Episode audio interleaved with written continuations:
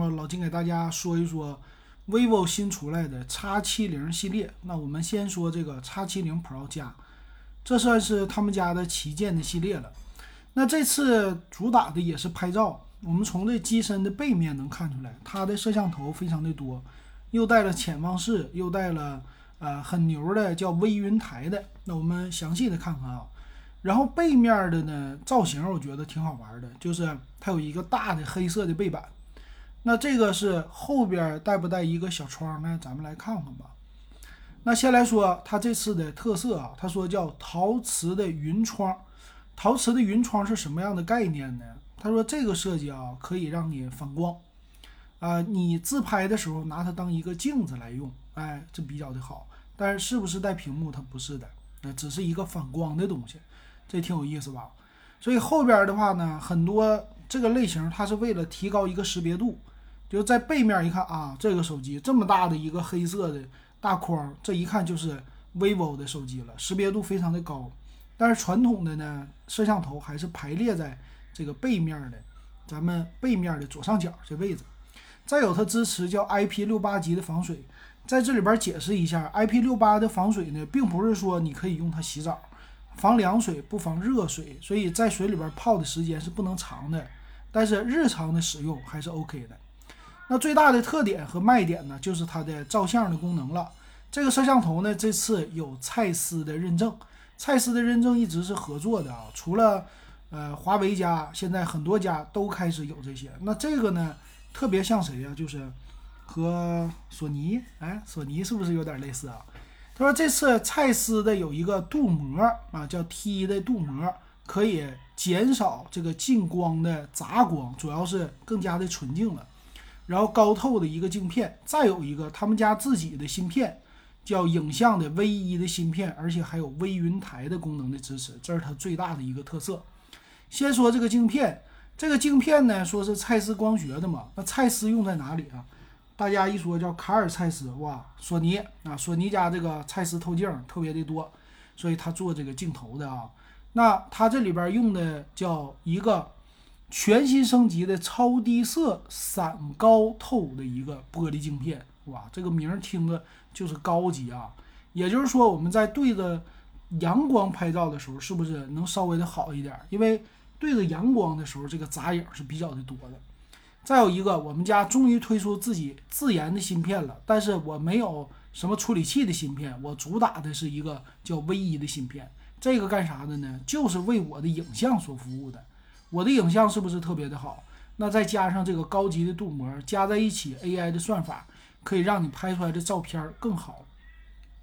很多人啊，一看旗舰机现在也没什么可玩的了，处理器都一样，那就主打一下。摄像呗，对不对？那就一百倍呀，变焦啊这些的，再加上影像的处理能力啊，那这个都是软件层面层级的处理能力。再有一个，他说我高透光，也就是我大底再加上夜视这个功能，让你晚上拍出来跟白天似的。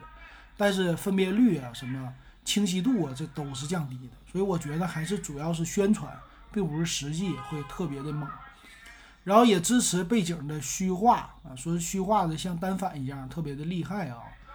呃，再有就叫有一个三百六十度地平线防抖，呃，在了直接带了一个官方的微云台防抖的功能啊，这个功能挺好，安卓机非常的需要吧。也支持延时的摄影啊，说了非常的多。再有就是叫电影模式，这个电影模式呢，就是拍摄的视频了啊，这个也挺好。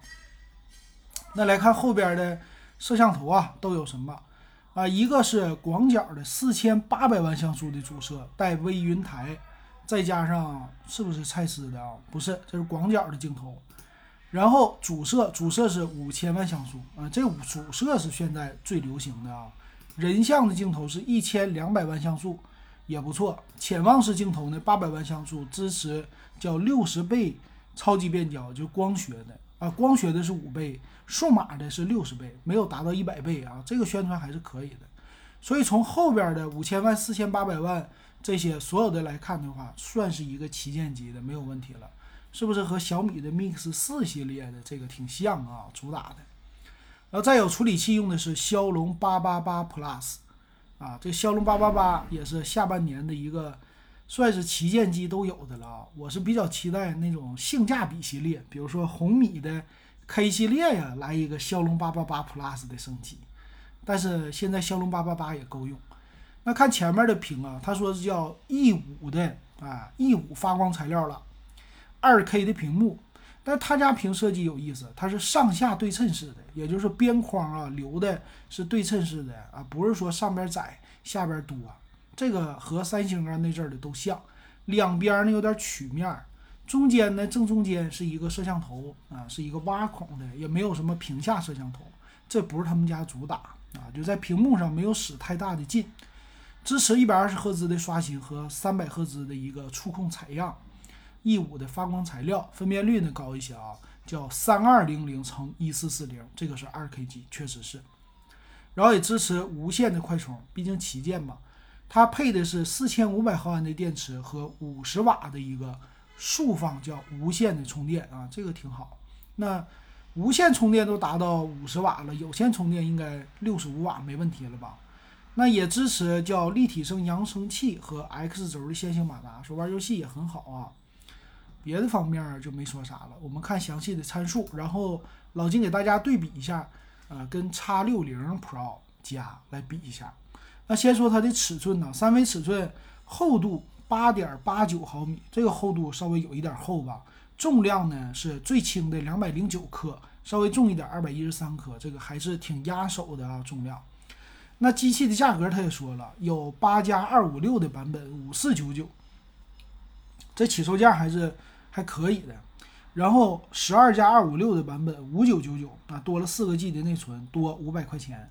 十二加五幺二的是六九九九，那多了二五六的存储，贵了一千块钱。那顶配级的没啥意思了，可以看五四九九和五九九九的这两个版本啊，各有特色。如果你不差钱，那就直接上五九九九，中间的性能是性价比最高的。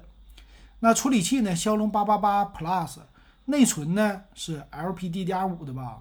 啊，肯定的。UFS 三点一的存储没有用到三点二。电池呢，它是支持充电叫五十五瓦的充电。那那刚才说到的，它支持无线，无线是五十瓦，那这个没有六十五瓦，这有点可惜。屏幕呢比较大，六点七八英寸，啊，二 K 的分辨率，P 三的色域都支持 AMOLED 屏。然后摄像头前置三千两百万，后置呢？刚才这四个，前置呢最大的光圈是 f 二点四五，这光圈不大啊。后置的光圈呢，主摄是一点五七啊，然后人像呢是一点六，后置的光圈比较大，所以你自拍的时候夜间还是算了吧啊，不会那么太大的透光量的。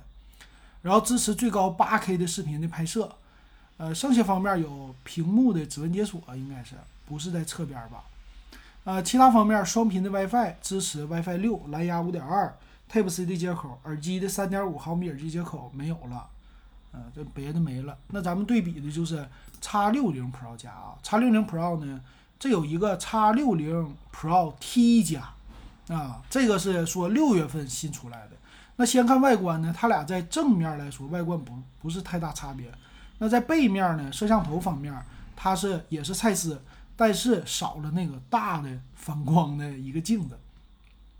看它俩的处理器的区别，处理器呢，X 六零 Pro 加是用的骁龙八八八，呃，内存十二 G LPDDR5，它俩都一样。电池呢是这个 X 七零，它加了一个是四千五百毫安，多了三百毫安。